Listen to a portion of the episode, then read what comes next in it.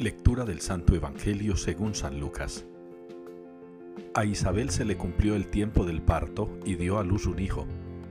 Se enteraron sus vecinos y parientes de que el Señor le había hecho una gran misericordia y la felicitaban.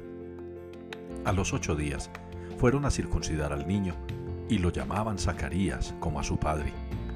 La madre intervino diciendo, No, se va a llamar Juan. Le replicaron, ninguno de tus parientes se llama así. Entonces preguntaban por señas al padre cómo quería que se llamase. Él pidió una tablilla y escribió, Juan es su nombre. Todos se quedaron extrañados.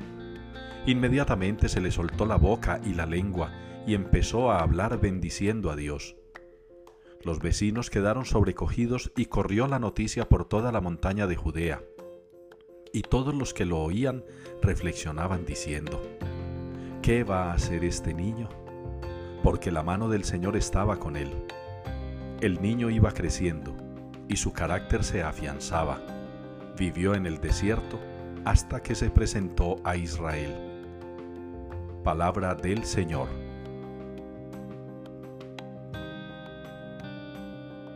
Te doy gracias porque me has escogido portentosamente es la respuesta que nos presenta la liturgia de hoy para el Salmo 138, cuando celebramos una solemnidad, una gran fiesta, el nacimiento de Juan el Bautista. Te doy gracias porque me has escogido portentosamente. Es un salmo que bien queda en la boca de Jesús, el Hijo de Dios. Queda muy bien también en la boca de Juan el Bautista, el último de los profetas queda muy bien en la Santísima Virgen, en San José, en todos los santos de aquella época y en los santos de la actualidad.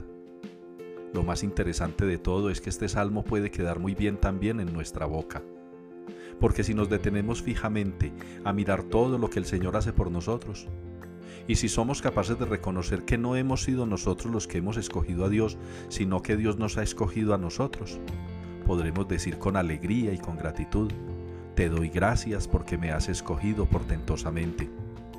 Vale la pena que en este día en que recordamos el nacimiento de Juan el Bautista, pensemos en nuestro propio nacimiento y en aquello para lo que Dios nos ha traído a este mundo. ¿Qué hemos hecho con la vida? ¿Qué hemos hecho con los dones, con las virtudes, con esos talentos? Hemos anunciado a Jesucristo, hemos dado la vida por los hermanos, hemos encontrado a Dios en los otros. Démosle gracias a Dios porque también nos ha escogido portentosamente.